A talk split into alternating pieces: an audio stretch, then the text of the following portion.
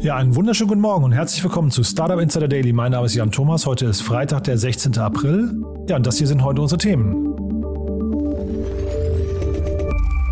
Die Berliner Solaris Bank prüft einen Spec-Börsengang auf Basis einer Milliardenbewertung.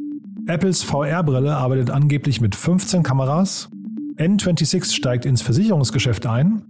NRW-Datenschützerin hält den Einsatz von Palantir für rechtswidrig. Und Facebook verbannt eine französische Stadt von der Plattform. Außerdem heute bei uns zu Gast Peter Specht von Creandum. Er ist unser Experte in der Rubrik Investments und Exits und ich habe gesprochen mit Johannes Plen. Er ist der Gründer und Co-CEO von Seven Senders und da gab es eine stattliche Finanzierung in Höhe von 32 Millionen Euro. Seven Senders ist ein Logistikunternehmen, das sich so ein bisschen wie ein Layer über andere Logistiker in Europa legt. Von daher hat es eine relativ einzigartige und gute Position, um diesen Markt zu attackieren. Das ist zumindest mein Verständnis nach dem Gespräch mit Johannes. Und die Erfolgsfaktoren und so weiter haben wir, glaube ich, relativ ausführlich besprochen. Ist ein bisschen länger geworden. Die ganze Folge heute ist ein bisschen länger, aber es ist ja auch Freitag. Da hat man vielleicht ein bisschen mehr Zeit für sowas. Und außerdem, und das möchte ich nicht vergessen, sollte ja eigentlich heute bei uns sein Ben Bilski von Naga, der CEO und Gründer.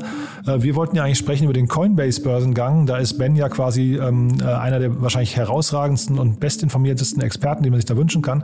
Aber Ben stand jetzt leider aus nachvollziehbaren Gründen noch nicht zur Verfügung. Er kommt aber nächste Woche in den Podcast und dann werden wir auch den ganzen Coinbase-Börsengang nochmal von allen Seiten durchleuchten. Ist ja vielleicht auch ein bisschen gesünder, jetzt quasi nicht, wenn alle darüber sprechen und äh, sofort und mit der heißen Nadel und so weiter sich ein Urteil zu bilden, sondern einfach mit ein bisschen Abstand zu gucken, wie sich die Dinge entwickeln. Genug der Vorrede, wir gehen rein in die Gespräche, aber vorher natürlich die Nachricht mit Frank Philipp. Die kommen wie immer nach den Verbraucherhinweisen und die kommen wie immer jetzt.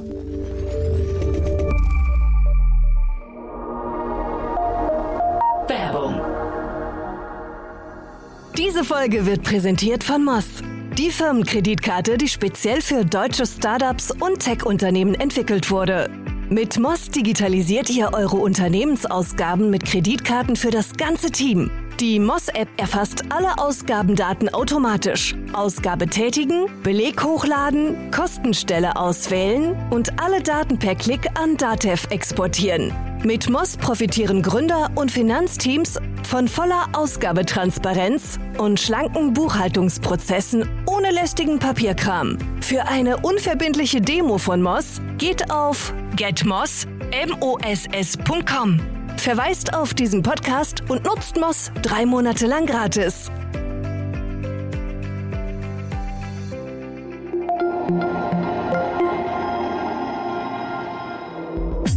Insider Daily. Nachrichten.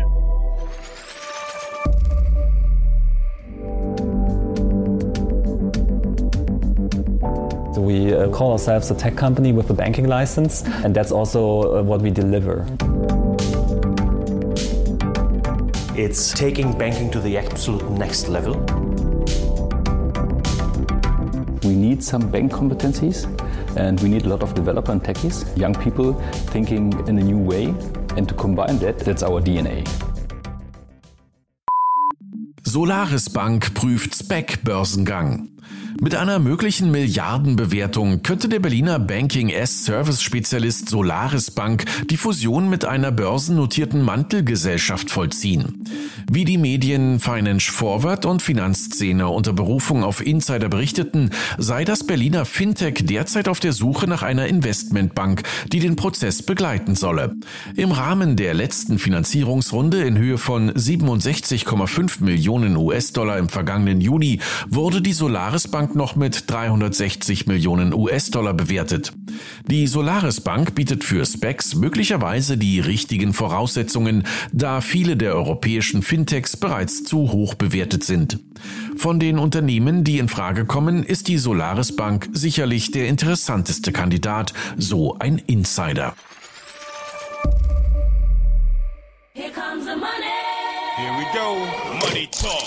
Here comes the money.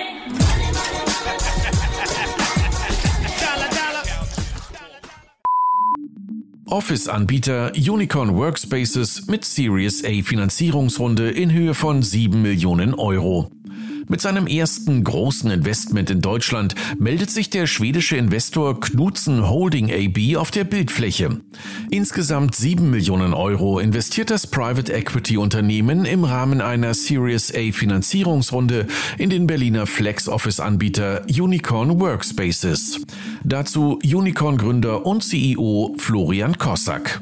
Wir freuen uns besonders, dass wir jetzt eine Finanzierungsrunde uns sichern konnten, eine Series A mit 7 Millionen, wo unsere Bestandsinvestoren investiert haben, aber auch neue hinzugekommen sind, zum Beispiel die Knudsen Holding aus Schweden, ein Private Equity Fonds, der jetzt das erste Mal in Deutschland investiert. Wir waren schon quasi letztes Jahr, vor einem Jahr, vor der Pandemie auf dem Weg zum Notar. Dann kam die Pandemie, dann wurde unsere Finanzierungsrunde auf Eis gelegt. Jetzt konnten wir aber die gleichen Investoren wieder begeistern und das freut uns natürlich sehr. Auch Bestandsinvestoren wie Masud Kamali von Vestec Venture ist äh, mit einem großen Betrag wieder dabei. Und auch äh, Florian Heinemann zum Beispiel ist bei der Runde wieder mit dabei. Insgesamt jetzt sieben Millionen groß, die Series A. Und ja, wir freuen uns einfach, dass da uns das Vertrauen geschenkt wurde. Ähm, wir haben, glaube ich, überzeugen können, dass wir auch gerade jetzt in der Pandemie in den letzten Wochen und Monaten ähm, zum Beispiel auch Corona-Schnelltestzentren aufgebaut haben in den Unicorn Spaces, die halt nicht voll waren, wo wir Kapazität hatten. Wir machen aktuell jeden Tag 3500 Bürgertestungen für die kostenfreien Bürgertestungen und sind da quasi beauftragter Dritter des Gesundheitsdienstes, also machen sozusagen für den Staat da die Bürgertests. Und ich glaube, diese, dieses schnelle Pivotieren hat auch nochmal die Investoren überzeugt, jetzt die Finanzierung mit uns durchzuziehen. Insurance. I want some insurance. N26 steigt ins Versicherungsgeschäft ein. Die Berliner Neobank widmet sich einem neuen Geschäftsfeld und bietet ab sofort eine Smartphone-Versicherung an. Der Versicherung liegt eine Kooperation mit dem Startup Simple Durance zugrunde. Weitere Versicherungsprodukte wie etwa private Haftpflicht, Hausrat, Lebens-, Reise-, Haustier-, Fahrrad- und Elektronikversicherungen seien bereits in Planung. Gegenüber TechCrunch hatte N26 bereits vor einigen Monaten verkündet, dass die Neobank im ersten und zweiten Quartal 2021 einen starken Schwerpunkt auf N26 als Marktplatz legen würde. Die neue Smartphone-Versicherung ist in Deutschland ab 6 Euro erhältlich, wobei der genaue Betrag vom Kaufpreis des Handys abhängt. Apples VR-Brille kommt angeblich mit 15 Kameras. Der als Apple-Orakel geltende Technikanalyst Ming-Chi Ku meldete sich zu Apples VR-Brille zu Wort und spricht von beeindruckenden technischen Daten. So sei der Helm, der als erstes Standalone-Gerät 2022 auf den Markt kommen soll, mit bis zu 15 Kameras ausgestattet. Diese sollten scheinbar nicht nur die Außenwelt, sondern auch die Augenbewegungen des Trägers wahrnehmen. Ku bekräftigte seine Aussagen zum Preis und geht weiterhin davon aus, dass das Headset rund 1000 Dollar kosten werde. Andere Quellen hatten von bis zu 3000 Dollar gesprochen. Bei der Mixed Reality Lösung handelt es sich jedoch nicht um die Apple Glass.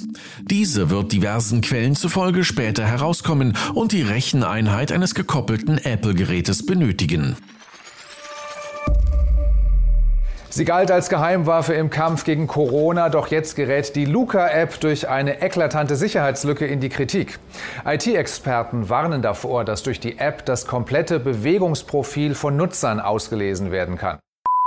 Macher der Luca-App wehren sich gegen Vorwürfe.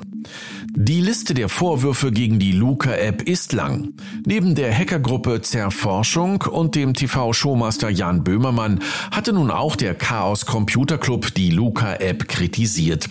Unter anderem wurde ihnen ein zweifelhaftes Geschäftsmodell, mangelnde Software und Unregelmäßigkeiten bei der Auftragsvergabe vorgeworfen. Auch dass Mudo von den Fantastischen Vier in seinen TV-Auftritten nicht erwähnt hatte, mit 22 Prozent an dem Startup beteiligt zu sein, stört die Kritiker. Nun haben sich auch die MacherInnen der Luca-App in einer Stellungnahme zu Wort gemeldet und weisen die Vorwürfe von sich. Das Luca-Geschäftsmodell sei klar und transparent. Auch die Vergabeverfahren seien gemäß Verordnung gelaufen. Am Ende sei die App ein Hilfsmittel zur Eindämmung der Pandemie, jedoch kein alleiniger Heilsbringer. Bislang haben Bund und Länder Lizenzen in Höhe von 20 Millionen Euro von Luca erworben. I think I'm sick. What? What's going on? What kind of symptoms do you have? Can't swallow. Severe headache. Homeoffice macht krank. Das ist zumindest das Ergebnis einer neuen Untersuchung der Krankenkasse DAK Gesundheit. Dieser zufolge berichteten 36 Prozent der Befragten von Problemen, die sie vorher nicht hatten. Schwierigkeiten seien dabei vor allem auf die Tatsache zurückzuführen, dass der Arbeitsplatz im Heimbüro weniger ergonomisch eingerichtet ist. Infolgedessen seien beispielsweise die Krankheitstage wegen Rückenschmerzen im Jahr 2020 um 7 Prozent gestiegen. Auch gaben 32 Prozent der Befragten an, dass sich ihre Arbeitszeiten verändert hätten und man im Heimbüro tendenziell eher länger und zu untypischen Zeiten arbeite als vor der Pandemie. Ein Grund dafür liege in der fehlenden räumlichen Trennung zwischen Arbeit und Privatleben, was wiederum das Risiko für Folgeerkrankungen erhöhen könne, so die DAK. Es wird ja viel über Digitalisierung gesprochen in diesen Tagen, über große Zukunftschancen vor allem. Dabei wird oft übersehen, dass das Thema vielen Menschen Angst macht. Angst vor Veränderung, aber auch berechtigte Angst vor Jobverlust, weil vielleicht schon morgen ein Roboter oder ein Algorithmus die Arbeit übernimmt. Ein Thema, das eigentlich im Zentrum der Berliner Sondierungsgespräche stehen müsste. Aber wenn da von Digitalisierung die Rede ist, geht es vor allem um Glasfaserkabel und Infrastruktur und weniger darum, wie Arbeit und Kapital in Zeiten der Digitalisierung gerechter verteilt werden sollten. Altmaier-Berater attestieren deutscher Verwaltung archaische Zustände. Der Kontakt mit deutschen Behörden gleicht nicht selten einer Zeitreise in die Vergangenheit. In einem neuen Gutachten mit dem Titel Digitalisierung in Deutschland Lehren aus der Corona-Krise zieht der wissenschaftliche Beirat des Bundeswirtschaftsministeriums ein vernichtendes Urteil. In ungeschminkten Worten heißt es darin, Deutschland leiste sich in der öffentlichen Verwaltung Strukturen, Prozesse und Denkweisen, die teilweise archaisch anmuten. Es komme zu verschiedenen Formen von Organisationsversagen. Die Verfasser der Studie empfehlen daher einen verbindlichen Staatsvertrag zwischen den Bundesländern, der klare Maßgaben zu einer Vereinfachung der Verwaltungsabläufe enthalte. Darüber hinaus fordern sie eine Art Generalinventur der deutschen Verwaltung, um den automatischen Rückschritt zu den vor der Krise üblichen bürokratischen Vorgaben und Vorgehensweisen zu verhindern. With Palantir Foundry, the work of securing tomorrow begins today.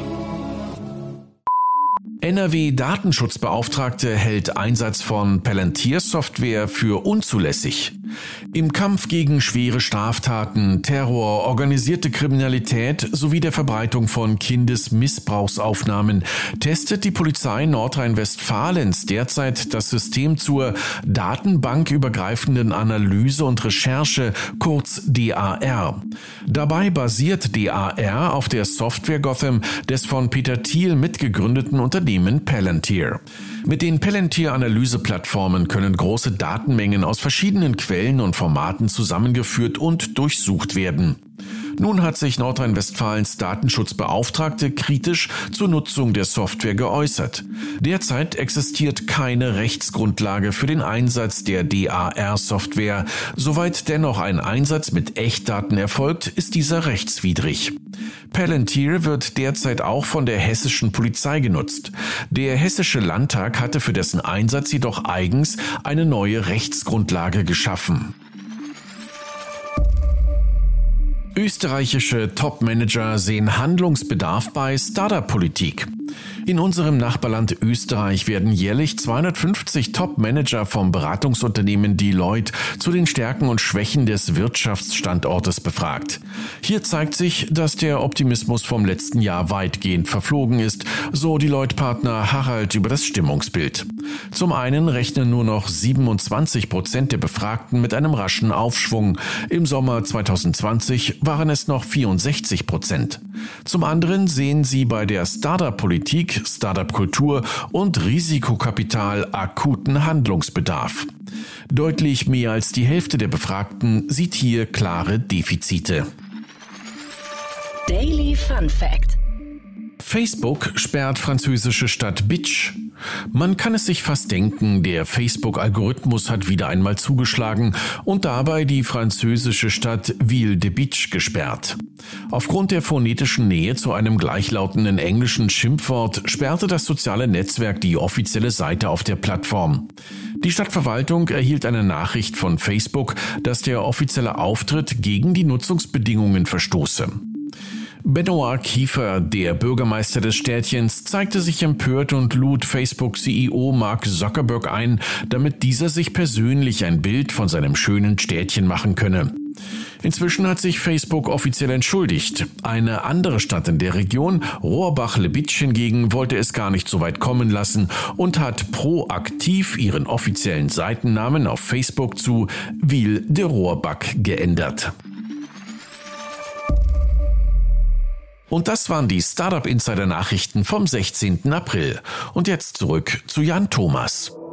Startup Insider Daily, Investments und Exits. Heute mit Peter Specht von Creandum.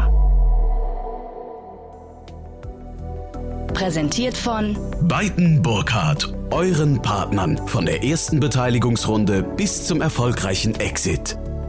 Ja, dann, also ich freue mich sehr. Peter Specht ist wieder bei uns von Creandum. Hallo Peter, wir haben uns lange nicht gesprochen. Hi Jan, schön dich zu hören. Ja, freut mich auch sehr. Und gut wieder hier zu sein. Ja, ganz toll. Uns kam Ostern dazwischen, deswegen haben wir jetzt quasi so, so eine lange Pause gehabt. Und ich glaube, infolgedessen ist es vielleicht ganz cool, wenn du dich vielleicht nochmal vorstellen würdest und auch ein paar Sätze zu Creandum sagen könntest. Super gerne. Ich bin Peter, Principal bei Crandum hier in Berlin. Ähm, Crandum ist ein Early Stage Venture Capital Fund ähm, mit Büros in Stockholm, Berlin und San Francisco. Und ähm, wir schauen uns insbesondere Seed und Series A Runden an. Ähm, die Fonds haben knapp eine Milliarde Asset under Management und Companies Portfolio wie zum Beispiel Spotify, Klarna oder in Berlin auch Sachen wie Trade Republic, äh, Cargo One oder Taxfix. Das ist ein tolles Portfolio und das, das ähm, Unternehmen, über das wir jetzt sprechen, das ist kein Portfoliounternehmen von euch, aber ich habe im Vorfeld schon gesagt, ich glaube, da wären jetzt gerne viele Investoren daran beteiligt, weil die einen richtig guten Lauf haben, ne? Ja, also man, man hört da hört da echt viel Gutes. Ähm, vielleicht springe ich mal drauf. Also äh, Jan und ich hatten uns gerade über Lingoda unterhalten. Lingoda hat ähm, eine 57 Millionen Euro äh, Runde vom US Growth Investor Summit Partners eingesammelt und, und das jetzt announced. Ähm, Lingona eine Online-Lernplattform für Spre Fremdsprachen. Also wenn man Deutsch, Englisch, Spanisch oder Französisch lernen möchte ähm, und das, das online, online tut und anders als ein Duolingo oder einen Bubble ähm, wo man es häufig in der App macht, ist, ist bei Lingoda wirklich Online-Live-Kurses, wo man ein One-on-One-Conversations hat oder auch Kleingruppenunterricht äh, oder größere Gruppenunterricht mit, mit Teachers oder auch mit anderen Muttersprachlern zusammen. Ja, ist auf jeden Fall eine sehr beeindruckende Runde und auch die Zahlen, die sozusagen dort bekannt gegeben wurden, das Unternehmen ist 10x gegenüber dem Vorjahr gewachsen im, in der Revenue Run Rate, was definitiv ein sehr beeindruckendes Wachstum ist. Und ich glaube, hier merkt man absolut den, ähm, den positiven Effekt, den, äh, den Corona äh, sozusagen auf Online-Learn-Plattformen hatte und die, die Umsatzzahlen, die dort generiert werden. Also sicher ein sehr, sehr gutes Jahr für Lingoda gewesen und die, die Funding-Runde zeigt das jetzt auch mal öffentlich visibel in Zahlen. Ich hatte neulich den Gründer von Go Student hier zu Gast. Die haben ja eine ähnlich große Runde gedreht. Das Modell ist auch ein bisschen ähnlich, glaube ich, ne? weil da geht es ja auch um Live-Nachhilfe in dem Fall. Aber hier sagst du gerade, sind Gruppenunterrichte dabei. Ist das hinterher sogar das spannendere Modell? Hm, ich glaube, das sind auch schon, ist schon ein bisschen unterschiedlich. Lingoda ist schon auch wirklich sehr, ich sag mal, fokussierteres auf das Thema Language Learning. Ähm, wenn ich es richtig im Kopf habe, ist Go-Student da auch, äh, ich sag mal, breiter und, und sagen wir von der Zielgruppe auch ein bisschen anders aufgestellt. Genau, ist Nachhilfe wirklich in dem Sinne, ne? Exakt. Ja. Und Lingoda, ich sag mal, was insbesondere so spannend das macht im, im Language Learning Bereich ist tatsächlich Sprache üben. Also es wird ja häufig immer gesagt, wenn man nur an den Apps äh, sozusagen trainiert und nur mit Apps trainiert und nicht spricht, dann fällt es einem häufig auch schwer im Alltag, ähm, wenn man, sag ich sag mal, dann tatsächlich nach Frankreich reicht, reist, äh, Französisch zu sprechen und es wirklich praktikabel anzuwenden. Und da ist der In-Person-Unterricht oder der Online-In-Person-Unterricht äh, natürlich wirklich von Vorteil, weil er die Leute zwingt zu sprechen und ganz gute Erfolge dabei zielt. Und ähm, äh, ich glaube, Gruppenunterricht kann von den, von den Unit Economics sehr spannend sein, eben wie viel man kassieren kann von den, von den jeweiligen Konsumenten und auch wie der Preispunkt dadurch ist für die Konsumenten, aber auch, dass man eben die Teacher effizient einsetzen kann, gleichzeitig mit mehreren Leuten zu sprechen. Und äh, online hat man dort eben äh, deutlich weniger Restriktionen als in der physischen Welt und kann das sehr effizient auch abdecken. Ja, weswegen ich nach Ghost Tune gefragt hatte, dort hatte mir Felix erzählt, dass ähm, sie im Schnitt so roundabout 20 Euro pro Nachhilfekurs ähm, äh, umsetzen. Und äh, das ist halt One-to-One. -one. Und hier haben wir quasi ähm, einen Gruppenkurs mit 8 Euro pro, pro Teilnehmer. Deswegen dachte ich, ist das vielleicht hinterher sogar noch spannender. Ja, ist natürlich sehr, ist natürlich ein, ein, guter Preispunkt, würde ich mal sagen. Ich kann jetzt aber, es ist schwer zu sagen, ob jetzt das eine oder das, das andere spannender ist von, von außen, würde ich sagen. Ja, dann sag doch vielleicht nochmal ein Wort zu Summit Partners, weil das ist ja auch irgendwie, das ist ja so ein Kingmaker eigentlich, ne?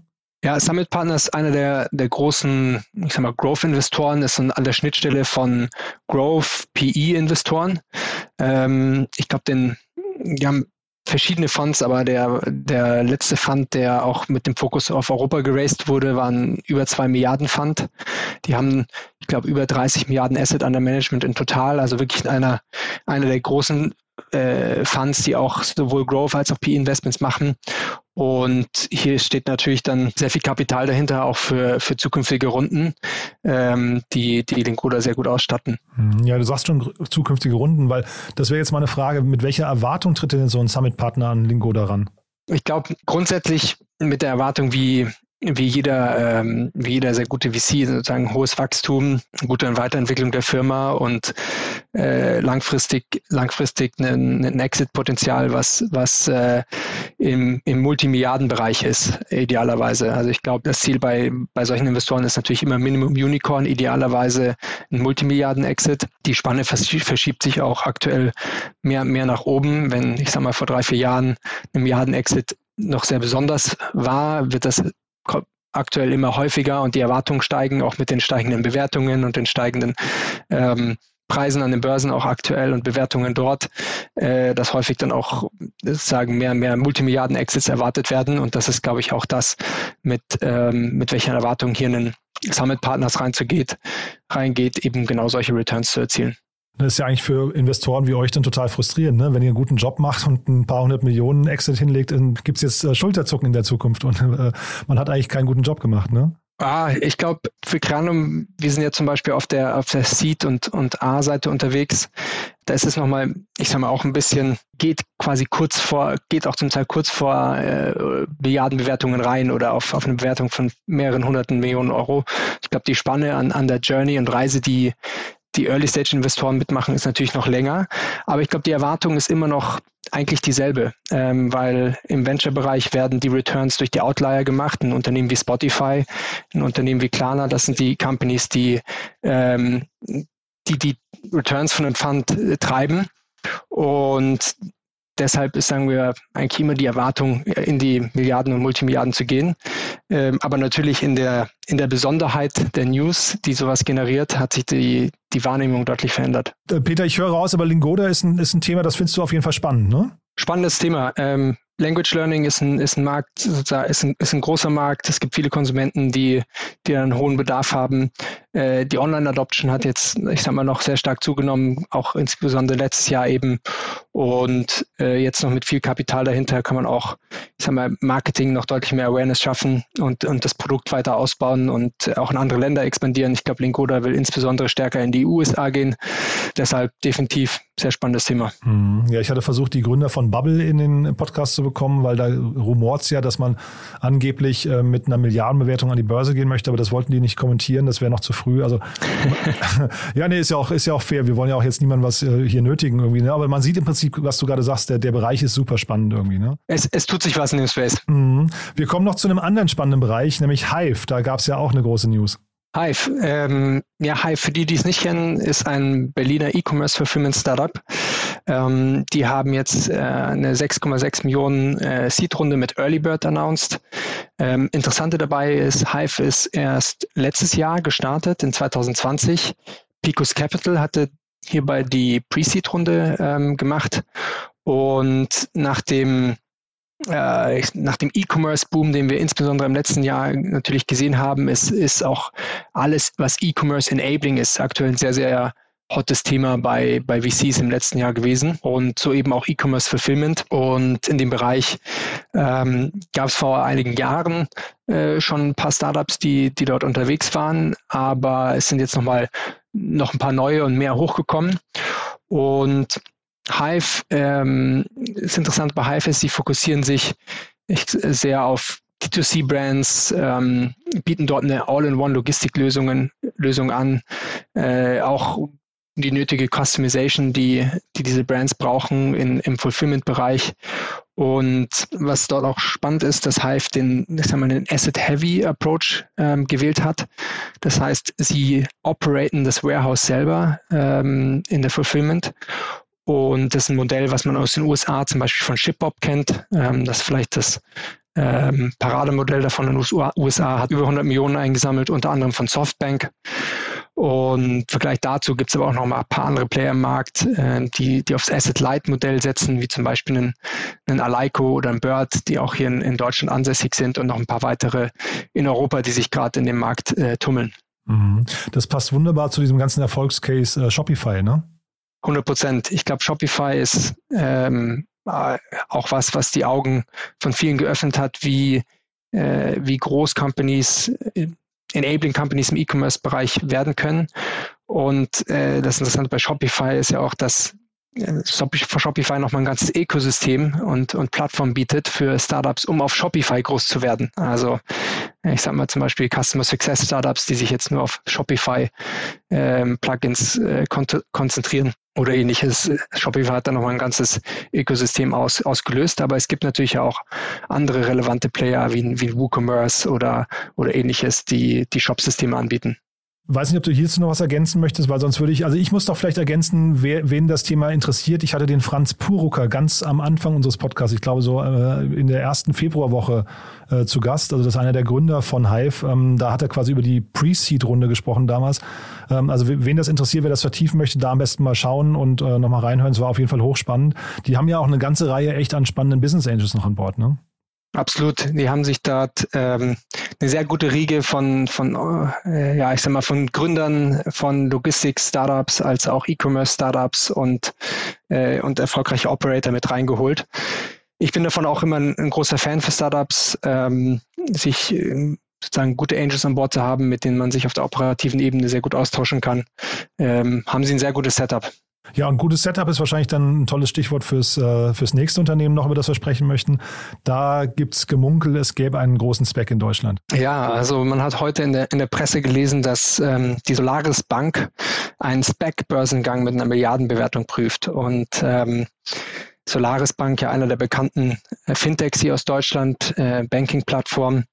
Und ähm, das Thema SPAC ist natürlich, SPAC ist natürlich das einer der hottesten Themen aktuell im Markt. Ähm, und wir haben auch, äh, ich sage mal, in den letzten Wochen ein paar Announcements aus dem, Deutsch, Announcements aus dem deutschen Bereich eben gehört, wie ein Lilium, das ein Spec announced hat. Und äh, jetzt ist es spannend zu sehen, dass auch ein, ein Spec im, im Fintech-Bereich in Deutschland announced wurde. Ich glaube, wenn man auf den Spec-Markt guckt, war ins, insbesondere der Sachen wie der Mobility-Bereich ein Markt gesehen, wo, wo sehr viele Specs auch hochgekommen sind. Ähm, insbesondere ist Spec ein Thema gewesen, was äh, sehr, sehr präsent war und ist in den USA. Und man sieht jetzt mehr und mehr die, die ersten Specs passieren in, in, in Europa und mehr Announcements dazu. Deshalb ähm, eine, eine sehr interessante Sache, was, was dort passiert. Auch hier, ich hatte den Jörg Diewald neulich im Podcast, den Chief Commercial Officer von, äh, von der Solaris Bank. Und da hat man schon durchgehört, dass die im Prinzip, also ich, ich glaube, die stehen relativ allein da mit ihrem Modell, ne? Ja, die haben, haben eine, ex, eine sehr starke Markt, äh, Marktposition und auch, auch Marke, sind für viele Startups, sagen wir immer, immer im, oder auch, auch sonstige immer als erste Wahl oder auf jeden Fall unter den, den Partnern, die immer geprüft werden haben aktuell circa eine Million Kunde, Kunden, was äh, ja echt eine beeindruckende Marke ist. Und ich glaube, das ist auch reflektiert in der Entwicklung und, und den Bewertungen, über die man im Markt hört. Also wenn wir uns die, die letzte Runde angucken, das war die Series C, die im Sommer 2020 geraced wurde. Ähm, die haben sie auf eine Bewertung von äh, circa 320 Millionen ähm, gemacht. Und wenn jetzt äh, über den SPAC-Börsengang mit einer Milliardenbewertung gesprochen wird, ist es auch eine, ein 3x sozusagen in der Bewertung auf über eine Milliarde oder mehr als ein 3x innerhalb von weniger oder innerhalb von einem Jahr, was, ähm, glaube ich, den Erfolg widerspiegelt. Ich höre auch durch, du bist, äh, du stehst Specs gegenüber nicht ganz kritisch, äh, bist nicht ganz kritisch eingestellt. Ne? Das äh, ist eher so eine, ist ein Börsengang, der so eine Mischung ist aus ähm, ja eigentlich IPO und, und nächste Finanzierungsrunde, ne? Ja, ich glaube, Specs müssen sich noch beweisen, sagen wir es mal so. Ähm, Specs sind definitiv ein, ein Modell, was sehr in aller Munde ist, ein sehr hot im Markt. Es, es gibt aktuell extremst viel Kapital im Markt, das, das Zugang zu interessanten Unternehmen sucht. Wir haben im letzten Jahr, in 2020, 220, 250 SPAC-IPOs ungefähr ähm, gesehen, mit einem, mit einem Volumen von äh, etwa 75 äh, Milliarden. Und äh, wenn wir das mit 2019 vergleichen, dort gab es circa 60 SPAC-Deals mit 12 Milliarden äh, Volumen. Das heißt, ähm, man sieht, dass es wirklich explodiert ist und, und die, die Volumen hier wirklich sehr signifikant sind.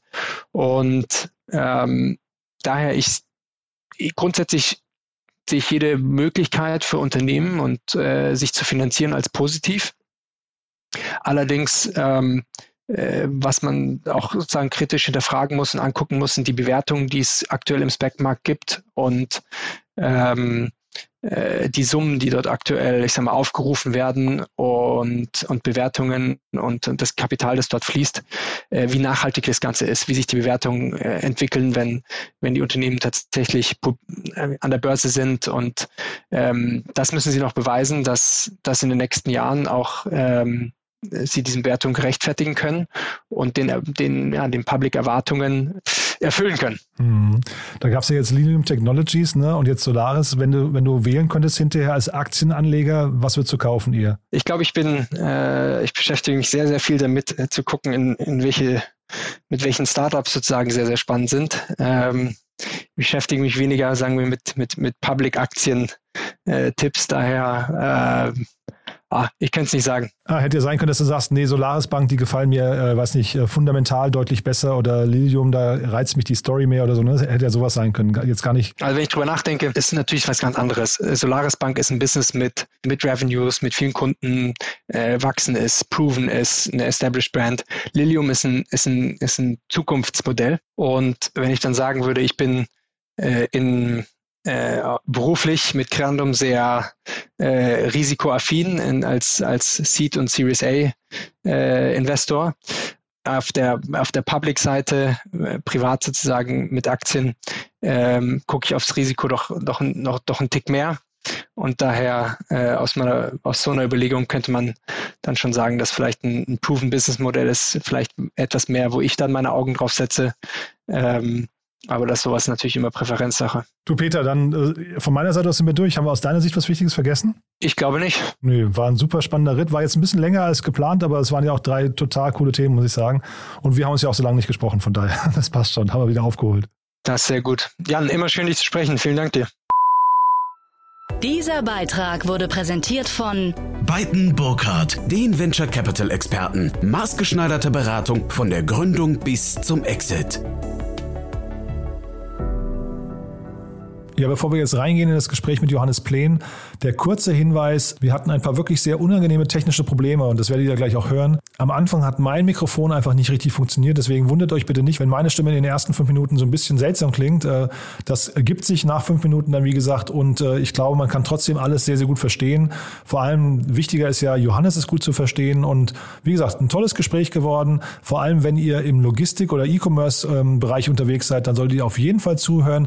Aber ich glaube auch so, so, 32 ähm, Millionen Euro ist eine Hausnummer, wo man einfach als, glaube ich, als Startup-Interessierter oder Gründer immer wissen möchte, wie sowas funktioniert.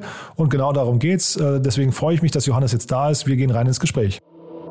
Startup Insider Daily. Interview. Jetzt zu Gast Johannes Plen, Founder und Managing Director bei Seven Senders.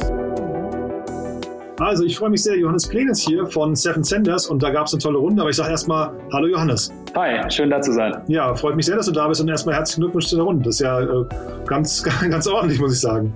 Ja, vielen Dank. Ja, wir freuen uns. Ähm, wie das so häufig ist, ähm, äh, wenn das äh, dann in der Presse zu verlesen ist, ist es ja schon ein bisschen, ähm, äh, bisschen über die Bühne mhm. und äh, auch so ein bisschen länger her. Aber ja, wir freuen uns und mhm. Ähm, äh, sind da auch, äh, sind da auch ganz stolz drauf. Mhm. 32 Millionen Euro habe ich gelesen.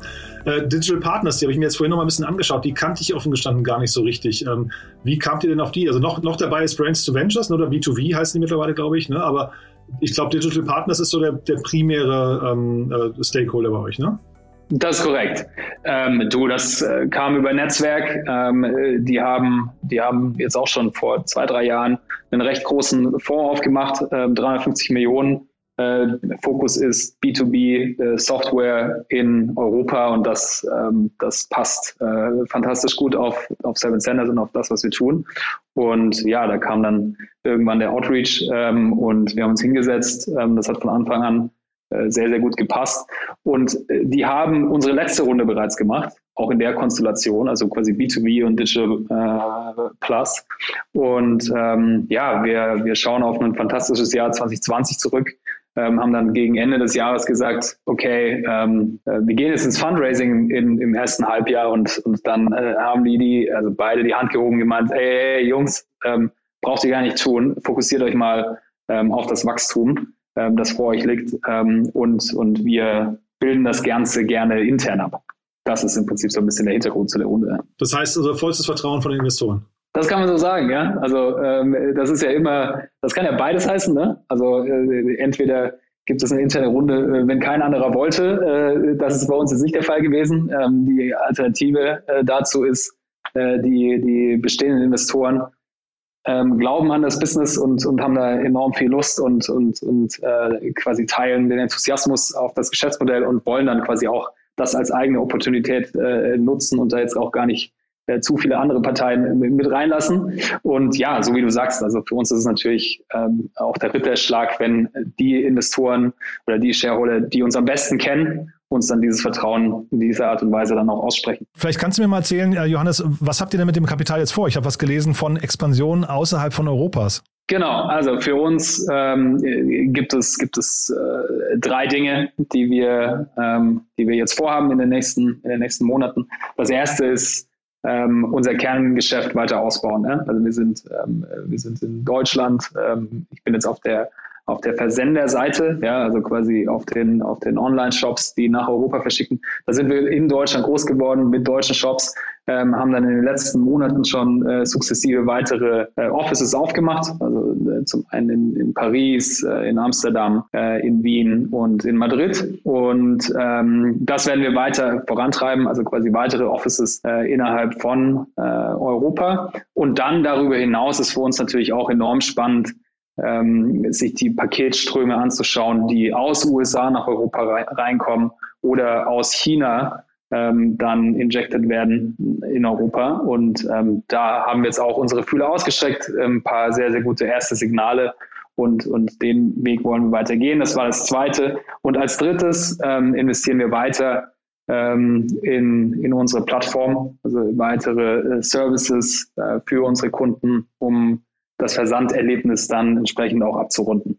Ja, jetzt haben wir quasi schon über den Markt gesprochen und du hast jetzt auch Plattform schon erwähnt. Ich glaube, du musst noch mal ein bisschen genauer beschreiben, was ihr genau macht und welche Market Opportunities ihr quasi äh, heben wollt. Genau, also du, ähm, was, was tun wir, ähm, wenn du in Europa Pakete verschickst, ähm, dann hast du zum einen einen wahnsinnig äh, schönen Kontinent, der sehr divers ist, ja, also äh, von ähm, äh, Pasta an der, an der Adria bis äh, irgendwie äh, kalte, verschneite Wälder in Norwegen. Äh, genauso unterschiedlich sind auch die Menschen, genauso unterschiedlich sind die Anforderungen an den Paketversand. Ähm, das Gute, ähm, wenn du jetzt ein Händler bist in Europa, äh, die Kunden glücklich machen willst, ist, dass du in jedem Land, in jeder Region einen lokalen Spezialisten hast, also Carrier, in Deutschland kennst du so die DHL und DPD und Hermes, ähm, in anderen Ländern heißen die wieder anders. Also einen lokalen Spezialisten hast, der sich auf die lokalen Kundenanforderungen äh, spezialisiert hat. Ähm, das Problem ist, dass die nicht nur spezialisiert sind auf diese Region und Service, sondern auch limitiert. Also dass so 120 an der Zahl, die alle in diesen, in diesen äh, Regionen aktiv sind. Die, mit denen kannst du jetzt aber nicht einfach zusammenarbeiten. Also wenn du dein, wenn du dein Warehouse in, in, äh, in Frankreich hast und möchtest mit dem italienischen ähm, Spezialisten zusammenarbeiten, dann wird er zu dir sagen, naja, ich brauche ein Label und du musst die Pakete aber nach Mailand bringen und äh, mein Tracking sieht so aus und alle zwei Wochen kommt eine Rechnung. Ähm, also ein irre Aufwand, eine irre Komplexität und genau das, ähm, das lösen wir für unsere Kunden mit unserer Plattform. Wir legen uns quasi über diese ganzen lokalen Spezialisten, ähm, schaffen dadurch einen, ähm, aus, diesem, aus diesem Flickenteppich ein virtuelles Netzwerk ähm, und schaffen es eben so für unsere Kunden, ähm, die sich einmal unsere Plattform äh, verbinden, diese ganze Bandbreite an lokalen Spezialisten zu nutzen, um die Kunden in ganz Europa glücklich zu machen. Und was haben die Kunden davon? Das, ist, das kann dann ähm, möglichst günstiger Versand sein, ja, indem man quasi ähm, das auf Kosten optimiert. Es kann äh, optimiert sein auf, auf möglichst schnelle Lieferungen oder es kann optimiert sein auf äh, gewisse Services dann auf der letzten Meile. Hm. Äh, Finde ich hochspannend. Äh, ich frage mich gerade, wie das dann weitergeht. Also was, vielleicht kannst du mal auseinanderdividieren im Logistikbereich. Wo liegen denn da die höchsten Margen? Also ist das für euch dann ein sehr lukratives Geschäft oder ist das sehr, sehr eng kalkuliert? Ähm, beides, ja. Also okay. ähm, nein, du bist in der, du bist in der, du bist in einem transaktionalen Business ähm, mit, mit, mit, mit sehr hoher Menge. Ähm, wir, wir profitieren natürlich von gewissen Skaleneffekten. Ja, also wir, wir bündeln alle unsere Kunden, ähm, die, ähm, die aus einer gewissen Region heraus verschicken. Ähm, wir bündeln die Volumina in der, in der Zielregion. Also quasi wir verhandeln mit der äh, österreichischen Post äh, die Voluminas aller unserer Kunden. Ähm, haben da noch zusätzliche Services ähm, wie Labels oder wie ein Tracking, wie, einen, ähm, wie, eine, äh, wie ein Analytics Dashboard, ähm, wo wir natürlich ähm, dem Kunden echt einen Mehrwert äh, bieten können und sind aber eher in einem, in einem Softwarebereich ähm, äh, tätig, wo man natürlich dann auch äh, langfristig ähm, äh, gute Margen erzielen kann. Gleichwohl bist du aber in einem, ähm, bist du in einem Segment, ähm, das von den Produkten her direkt auf die P&L durchschlägt. Ne? Also quasi, wenn du auf die, wenn die Kunden auf ihre Unit Economics schauen, dann ist der Versand ähm, eben ein substanzieller Teil. Und, und deswegen lohnt es sich auch, quasi da ein bisschen genauer reinzuschauen und zu gucken, okay, ähm, was biete ich denn überhaupt an? Also was für einen Service biete ich an? Und, und welchen Preis kann ich da erzielen? Und das hat einmal, wie gerade eben gesagt, so einen, so einen Kostenaspekt. Ähm, du kannst aber auch, und das machen äh, wirklich so die, Hälfte unserer Kunden, du kannst es auch nutzen, um quasi dein, ähm, dein Sales langfristig zu steigern, ne? indem du ähm, zum Beispiel in Italien Cash on Delivery auf der letzten Meile an, anbietest oder in Frankreich äh, eine Zustellung an Kiosk. Dadurch machst du den Kunden glücklicher, die, die Lieferung angenehmer und das führt dann äh, hoffentlich ähm, wieder dazu, dass der Kunde häufiger bzw. mehr und mehr bestellt. Hm. Es ist ja häufig so bei diesen ganzen, ähm, äh, sag mal, neuen Layers, ne? Amazon, äh, Google oder jetzt äh, vielleicht auch ihr, ist ja auch häufig der Fall, dass die dann äh, anfangen herauszufinden, welche Produkte am besten funktionieren und die dann im Prinzip selbst anzubieten. Das wäre doch bei euch eigentlich auch total naheliegend, ne? weil ihr habt ja einen super Überblick über den europäischen oder vielleicht auch internationalen Markt, seht, welche Produkte an welchen Stellen fehlen. Also kurze Frage, eigentlich entwickelt ihr irgendwann so die nächste Post? Die nächste Post? Ja, oder DHL oder, oder also quasi den, den europäischen, den paneuropäischen Logistiker. Ach so, ja, also ich, ich glaube, das, das sind wir zu einem, zu einem gewissen Teil schon. Ähm, wir glauben einfach an einen anderen Ansatz. Also was die, was die Post macht, ist ähm, sehr, sehr asset-heavy, äh, dieses Angebot ähm, darzustellen. Die sagen halt, okay, wir haben überall in, in Europa, dann nehmen wir vielleicht die UPS, wir haben überall in Europa Infrastruktur, wir haben äh, Sortierhubs, wir haben Fahrer, ähm, ähm, äh, wir haben Zustellfahrzeuge und darüber, lieber Kunde, ermöglichen wir dir dass wir deine Pakete in ganz Europa zustellen können, immer in einem UPS-Netzwerk. Wir glauben daran, ähm, äh, quasi ein, ein ähnliches Serviceversprechen. Auch wir sagen, ey, lieber Kunde, wir sind überall. Aber der Satz geht bei uns eben noch weiter, indem wir sagen, und wir nutzen überall die lokalen Spezialisten ähm, äh, und, und wählen dann je nachdem, was du brauchst für dieses eine Paket, den besten daraus aus. Und wir, wir glauben einfach äh, sehr, sehr stark daran und, und ich glaube, der Erfolg gibt uns an der Stelle dass wir ähm, in der Kombination aus diesen lokalen Anbietern immer besser sein werden als, als ein starres Netzwerk, das mit eigener Infrastruktur ähm, agiert. Hm. Aber ich höre auch raus, so die letzte Meile ist nicht hundertprozentig euer Ding, ne? Nein, also genau, wir, wir, wir verknüpfen ähm, diese ganzen lokalen äh, Spezialisten in ein Netzwerk rein und, und, und lassen quasi ähm, ähm, und lassen von der, von der Supply Chain quasi die Parteien dort agieren, wo sie am besten sind. Ja? Mhm. Und das ist eben, da hast du, da hast du Anbieter, die sind, die sind fantastisch gut im Süden von Italien und vielleicht nicht ganz so gut im Norden. Dafür gibt es wieder andere, äh, die sich genau umgekehrt aufgestellt haben. Und, und genau da gehen wir rein und sagen halt, okay, äh, wir nutzen jeden in, in seinem in seinem Wohnzimmer, ähm, wo er sich am, am, am wohlsten fühlt und quasi den besten Service dann ähm, auch indirekt für unsere Kunden äh, liefern kann. Wie ist denn eure Perspektive auf die Entwicklung von der ganzen Logistikbranche? Also wie geht es denn da insgesamt weiter? Ich glaube, grundsätzlich muss man sagen, und, und das, das ist auch, das sind so, das, das, das höre ich auch immer wieder, die Leute suchen so nach der, nach der einen Lösung, ne? dass du sagst, okay, in Zukunft machen das, ähm, machen das dann die Drohnen oder, oder der okay. Lieferroboter oder, oder ähm, da gibt es dann die Parcel Locker, mhm. ähm, also so Packstationen oder diese Amazon Locker. Und ähm, oder dann gibt es ja auch Modelle, die, die irgendwie recht innovativ sind, wo, wo dann Privatpersonen ähm, tatsächlich die Zustellung in ihrer Straße übernehmen. Oder du hast äh, Automobilhersteller, die dann ermöglichen, dass du äh, deine Lieferung in deinen Kofferraum reinbekommst, deines Fahrzeugs, das bei dir vor der Tür steht. Und äh, die Antwort, meine Antwort ist an der Stelle wirklich, ich glaube, es wird, es, es, es wird eine Vielzahl von diesen Innovationen geben, aber eben in Abhängigkeit davon, was die Kunden wollen. Und, und das, sind, das ist eigentlich die, die gute Nachricht für die Kunden selbst, mhm. ähm, weil du je nachdem, was du, was du für ein Kunde bist, äh, wie vielleicht auch deine Zahlungsbereitschaft ist, ähm, wird es für, für die unterschiedlichen Segmente unterschiedliche Lösungen geben. Also wenn du jetzt zum Beispiel sagst, naja, ich bin total, ähm, ich bin total preissensibel ähm, und, und möchte jetzt ein USB-Kabel äh, kaufen und das, das soll ganz, ganz wenig kosten, ähm, dann wirst du einen Anbieter finden da draußen äh, im, im, im Netz, der dir das äh, sehr günstig zur Verfügung stellt. Und dann wirst du in der Konsequenz auch sagen, ja, okay, und ich bin auch bereit, ähm, das Paket irgendwo abzuholen. Ich gehe zu einem Kiosk und hole das da und, und deswegen habe ich dann halt eben nur, weiß ich nicht, einen Euro 90 äh, Versandkosten. Ne?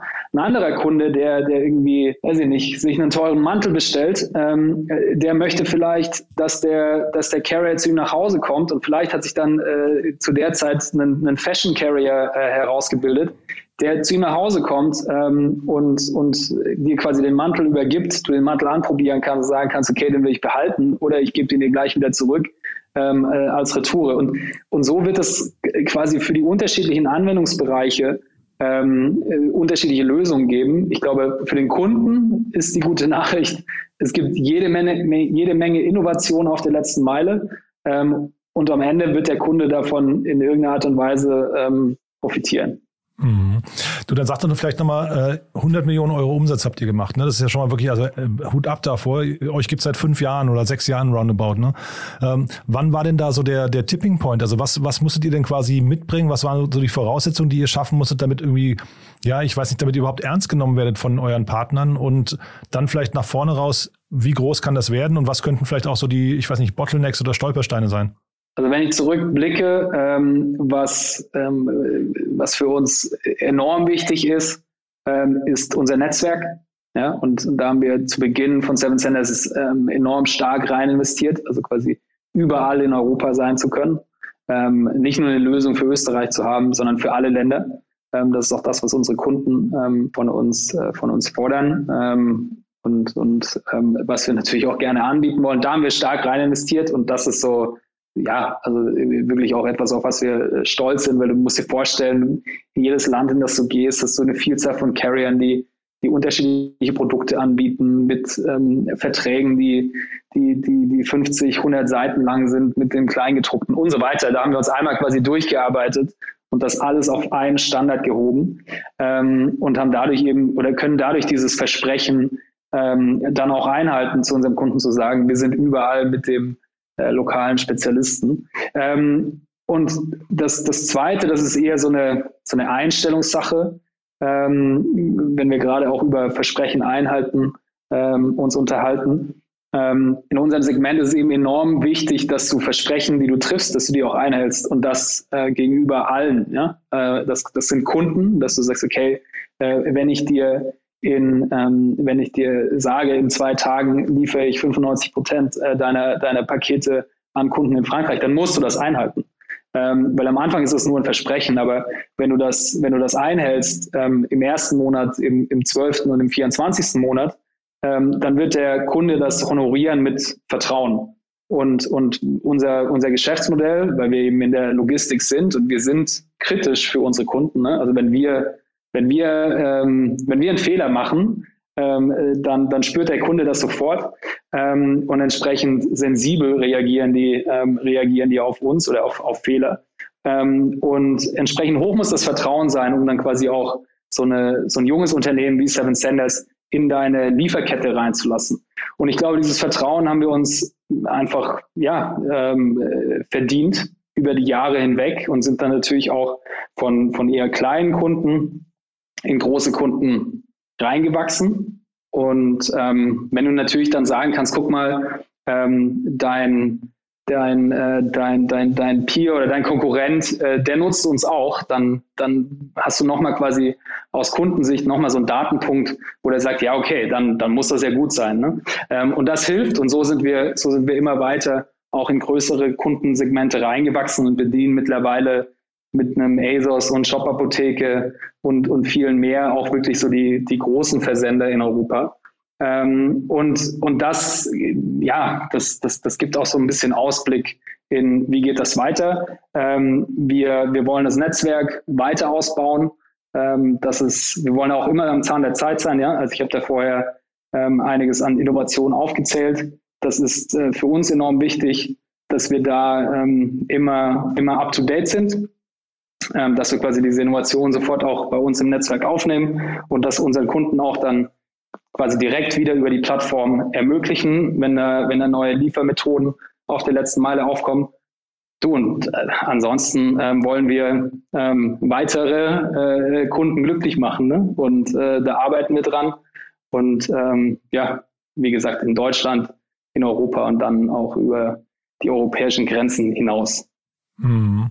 Ja, total, total interessant. Sag mal, man sieht es ja bei Amazon oder auch bei HelloFresh äh, zum Beispiel oder jetzt Lieferi äh, hießen die, glaube ich, von Otto, ne, die jetzt wieder eingestellt wurden. Ab wann ist es denn für ein, für ein Unternehmen, weil du gerade ASUS sagst, äh, ab welcher Größenordnung fängt man an, über ein eigenes Logistik, äh, eine eigene Logistik-Netzwerkinfrastruktur nachzudenken?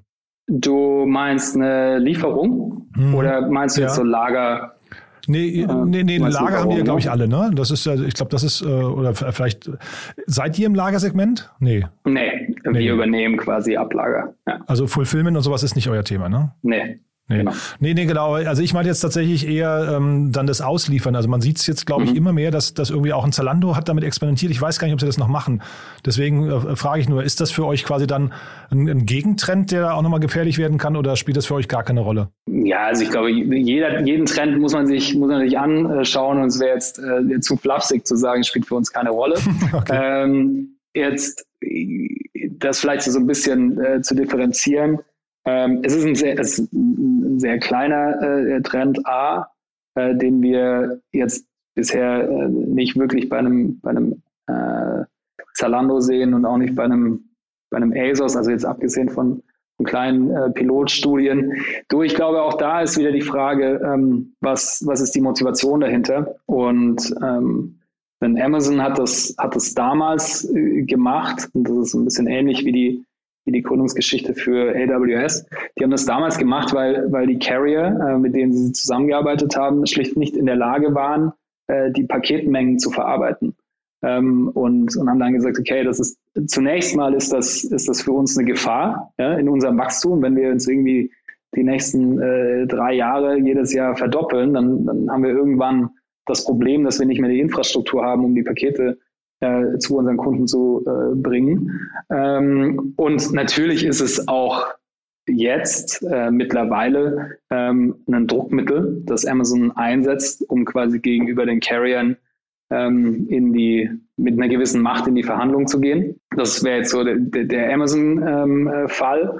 Ähm, ähm, wenn ich jetzt auf einen Zalando schaue, wenn ich auf einen ASOS schaue, die denken sehr häufig in, der, in, den, in viel mehr auf den Kunden ähm, und auf Service. Ne? Also die funktionieren ja sehr stark über, über Kohorten, über, über Wiederkäufe der Kunden. Deswegen sagen die, hey, wir wollen unseren Kunden die, die, die, beste, ähm, die, die, die beste Liefererfahrung ähm, zu jeder Zeit sicherstellen. Und deswegen ermöglichen wir auch dem Kunden, dass er, wenn er in Berlin ist oder in einer großen Stadt, dass er sein äh, Paket möglichst schnell bekommt oder auch abends bekommt, ähm, damit das so angenehm für den Kunden ist, dass er, dass er wieder und wieder bei uns bestellt. Und, und das ist dann eben so ein bisschen eine andere Motivation und da gehen sie rein und, und diese Trends sehen wir auch. Das dann ähm, schließlich der Kreis zu dem, was ich vorher gesagt habe, dass du halt Kunden hast, ähm, die möglichst oder die häufig bestellen oder die, die sehr, sehr viel Wert äh, darauf legen, ähm, beziehungsweise eine gute äh, Liefererfahrung dann auch mit ähm, Wiederkäufen äh, honorieren. Und, und da macht es dann natürlich auch Sinn, aus einem aus einer ASOS-Sicht oder aus einer Zalando-Sicht äh, dann auch die extra Meile zu gehen und, und, und quasi einen zusätzlichen Service auf der letzten Meile anzubieten. Und genau da gehen wir auch rein und sagen, okay, das, ähm, das wollen wir natürlich langfristig ähm, auch anbieten und ähm, und gehen quasi dahin, dass wir sagen, okay, der, der Kunde soll eigentlich sich darauf konzentrieren, was er am besten kann. Und das sind ähm, fantastische Produkte an die Kunden zu äh, verkaufen. Und äh, wir übernehmen die Lieferung. Mhm. Du da vielleicht letzte Frage. Ich habe vorhin so versucht, ein bisschen zu rechnen. Eure Bewertung müsste ja wahrscheinlich so irgendwo zwischen 170 und 180 Millionen mittlerweile liegen. Ne? Und da musst du jetzt gar nicht kommentieren, aber was ich wissen will, ist, ähm, wie sieht's denn aus mit Specs? Ist das für euch ein Thema? Klingelt bei euch schon dauernd das Telefon? Weil ich meine, jeder sucht ja jetzt gerade nach den, nach den Spec-Kandidaten. Seid ihr schon in so einer Dimension oder wachst ihr da gerade rein? Weil jetzt heute Solaris äh, quasi gesagt hat, sie äh, analysieren das, die sind ein Tick höher bewertet, glaube ich. Ist das ein Kanal für euch? Ähm, also Bewertung werde ich nicht kommentieren, äh, so wie du sagst. Ne? Ähm, gleichwohl, ja, klar, ich meine, du kriegst dann schon ähm, du kriegst dann schon E-Mails, ähm, bei denen im Betreff steht, äh, ist Seven Sandals speckable? Fragezeichen. ähm, äh, also Was denkst du, du siehst schon, du siehst schon, dass da, dass da ähm, ja auch ein enormer Anlagedruck da draußen ist mhm. ähm, und wir natürlich auch eine fantastisch äh, gute Firma äh, da, dahingestellt haben. Aber ja, also ich, ich, ich, ich glaube, ähm, du langfristig mittelfristig, kurzfristig, äh, vielleicht kurz auseinandergehalten, kurzfristig, wir haben jetzt die Runde gemacht, um uns, um uns vernünftig auf die nächsten Schritte vorzubereiten. Ist da, ist da mittelfristig, langfristigen IPO ähm, das Ziel? Ähm, ja, auf jeden Fall ein Weg, den wir uns vorstellen können. Ähm, muss ich das jetzt quasi beschleunigen durch einen Spec? Ja, ich glaube, also letztendlich will ich das selber entscheiden, wann wir an die Börse gehen ähm, mhm. und in welcher Form. Und, und wenn wir da den Schalter umlegen, werden wir uns das auf jeden Fall anschauen. Ähm, ja, aber äh, dann ist die Frage, ob dann der Spec äh, zu der Zeit noch das, das Mittel der Wahl ist. Das, ähm, das, das werden wir sehen, ja, mhm. wie die Lage ja. in einem Jahr aussieht. Mhm. Nee, nee, ich wollte jetzt auch gar nicht quasi so äh, äh, quasi so an die Wand stellen und, und zu einer Entscheidung nötigen oder zu einer Aussage, sondern ich wollte einfach nur mal wissen, gerade weil dieser Anlagedruck, den du gerade beschrieben hast, den, den nehme ich halt irgendwie auch wahr, dass, dass die müssen jetzt einfach suchen. Und da wollte ich einfach nur fragen, ob ihr da quasi schon eine Dimension erreicht habt, wo ihr möglicherweise in Frage kommt. Ne? Ja. Prima. Johannes, du, das klingt super spannend, finde ich, was ihr macht. Ähm, äh, auch die Performance, die ihr hinlegt, ist äh, sehr, sehr bemerkenswert. Ich hoffe jetzt mal, dass es, äh, also in eurem Sinne, dass es jetzt nicht nur Corona war, das euch da diesen riesen Boost gegeben hat. Ähm, aber also so Nein, wie du, klingst, du also da ja. sind wir, da sind wir, wir sind auch äh, vor Corona schon äh, super stark gewachsen. Und mhm. ähm, natürlich hat uns Corona da jetzt nochmal einen ordentlichen äh, Rückenwind gegeben. Das, ähm, das ist auf jeden Fall so. Ähm, aber ja, also wir hatten davor schon enorm starkes Wachstum. Jetzt wird Corona sicher nochmal äh, auch das Nutzerverhalten ähm, ein bisschen zu unseren Gunsten geändert haben, beziehungsweise zugunsten des, äh, des Onlinehandels. Ähm, deswegen bin ich auch der, der festen Meinung, dass da, dass da wahrscheinlich so zwei Drittel ähm, äh, von, diesem, von diesem Uplift bleiben werden. Ähm, und dass der Markt danach eben auch nochmal auf dem dann höheren Niveau ähm, mit ähnlichen Raten weiter wächst ähm, wie vor der, wie vor der Corona-Zeit. Ähm, ja, du, und wir haben, ähm, wir haben einen riesen Markt vor uns, ähm, wir haben ambitionierte Pläne und eine Menge Lust. Und äh, deswegen sind wir da ganz äh, frohen Mutes, wenn wir, wenn wir in die nächsten Monate blicken. Und äh, genau eine Sache noch, äh, wichtig aus unserer Seite. Äh, wir suchen natürlich auch noch händeringend nach Mitstreitern. Also wer Lust hat, und es gibt wirklich äh, jegliche Bereiche, ähm, in, in denen man hier bei uns an Bord kommen kann, dann einfach auf der Webseite schauen ähm, und sich melden. Von mir aus auch gerne bei mir PM über LinkedIn. Freue ich mich. Mhm. Äh, für Sachen, das ist doch super. Ähm, für, welchen, für welchen Standort? Für Berlin primär oder für wo? Wir sind, also die, die, die, der Großteil der Mannschaft ist in Berlin, aber wir sind da flexibel. Also wenn jemand sagt, boah, ich wollte schon immer mal in, äh, in Madrid arbeiten, dann äh, gerne auch für Madrid. okay, cool. Das heißt, einfach mal auf der Webseite vorbeischauen, da kann man wahrscheinlich die, die Infos dazu ganz gut, ganz gut finden, ne? Genau. Cool, Johannes. Du dann vielen, vielen Dank. Äh, hat großen Spaß gemacht. Ja, und äh, ja, also wirklich nochmal Glückwunsch zu der Runde und dann äh, ja, bis zur nächsten Runde wahrscheinlich, ne? Ja, genau. Dankeschön. Bis dann. Ciao. Mach's gut. Bis dahin. Startup Insider Daily. Der tägliche Nachrichtenpodcast der deutschen Startup-Szene. So, und damit sind wir durch für heute und auch durch für diese Woche. Ich hoffe, es hat euch Spaß gemacht. Das war Johannes Plen, äh, Gründer und Co-CEO von Seven Senders. Davor habt ihr gehört Peter Specht von Creandum. Beiden nochmal vielen Dank und euch auch vielen Dank fürs Zuhören und auch fürs Weiterempfehlen. Also tragt diesen Podcast gerne weiter, empfehlt ihn Freunden und Bekannten, vor allem denen, die sich natürlich für die Startup-Szene interessieren. Hinterlasst uns gerne eine Bewertung auf iTunes, das freut uns am allermeisten. Oder schickt uns euer Feedback und eure Verbesserungsvorschläge. Von daher, wir freuen uns über all das. Aber am meisten freuen wir uns, wenn wir uns am Montag einfach hier wieder hören in alter Frische. Genießt das Wochenende und bis dahin eine schöne Zeit. Ciao.